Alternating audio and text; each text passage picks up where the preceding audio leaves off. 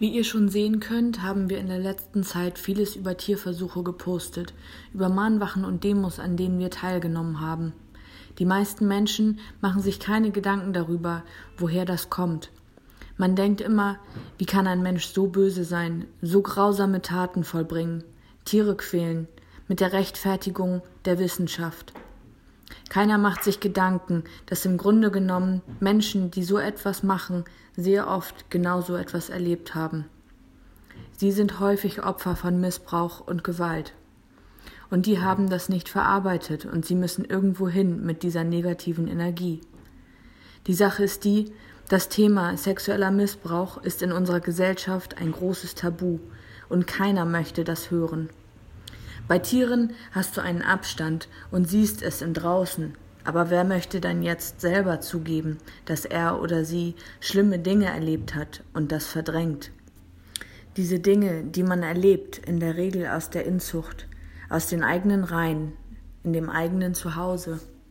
Das ist bei weitem schlimmer zu ertragen, als wenn es von außen kommt, eine fremde Person.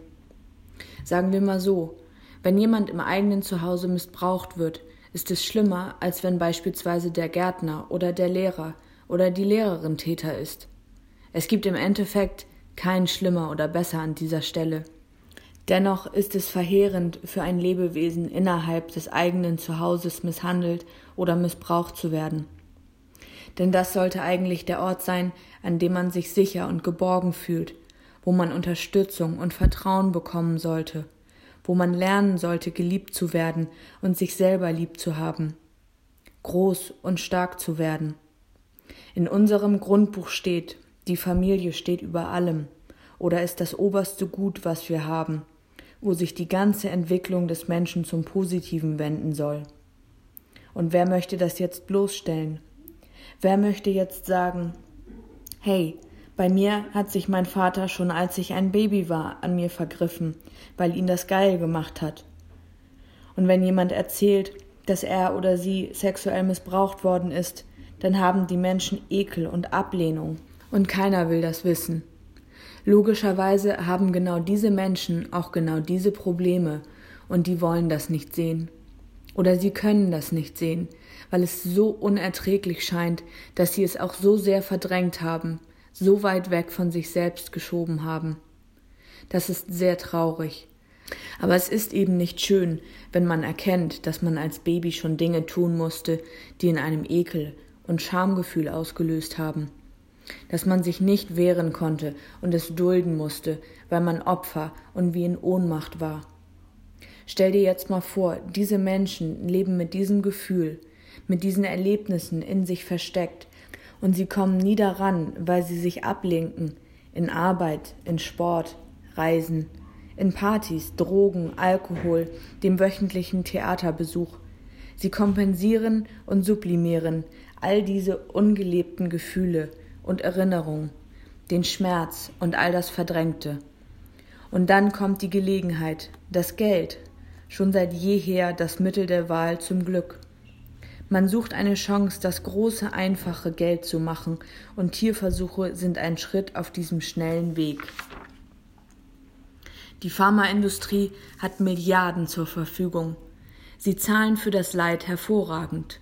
Sie wollen immer wieder etwas Neues finden, wo sie noch mehr verdienen können.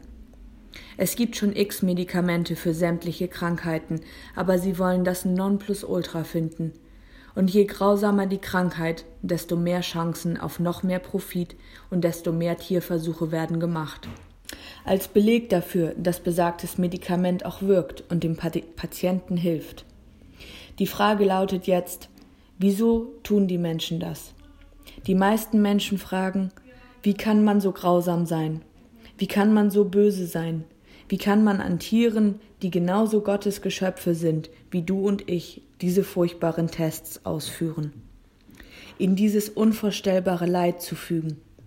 Kaninchen bekommen Haarlack in die Augen gesprüht, bis sie blind werden, nur um die Giftigkeit von diesem Produkt zu bestätigen. Von Haarlack. Da kann man sich nicht vorstellen, warum. Aber wenn man jetzt ein bisschen tiefer guckt, was haben diese Menschen als Kind erlebt? Wie kann ein Mensch so etwas Furchtbares, Grausames, Unwürdiges, so abartiges und widerliches tun? Was hat der oder die wirklich erlebt? Das ist die Frage. Aber keiner will das wissen, die Ursache verstehen. Irgendwann wird das nicht mehr kontrollierbar sein.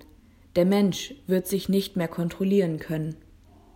Sie machen so etwas und meinen, es wäre im Dienste der Menschheit.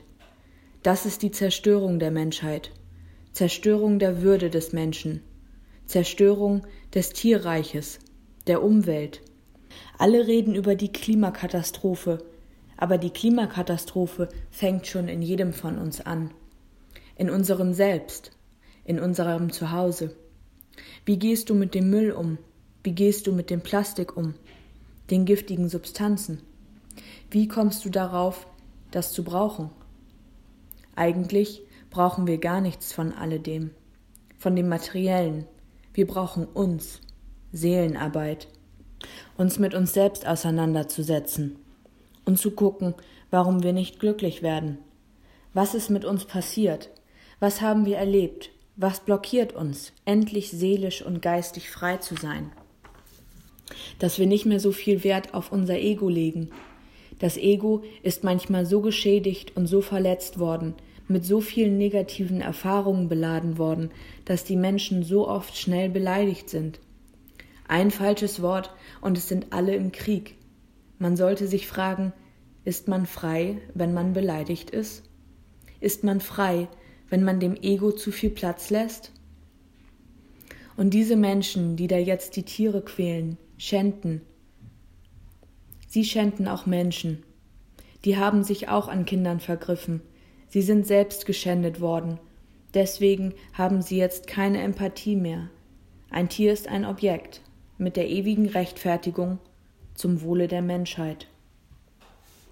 Den wahren Entwicklungsstand eines Volkes erkennt man daran, wie es mit seinen Tieren umgeht. Wenn wir uns in Deutschland angucken, in welchen lebensunwürdigen Bedingungen wir Tiere halten, in Massen auf engstem Raum zusammengefercht, ohne Tageslicht, Tiere für Fleisch, Fettleber, Daunen, Pelze und Leder, grausam in Laboren, nur für Versuche am Leben gehalten. Da kann sich jeder erklären, wie hochentwickelt wir wirklich sind.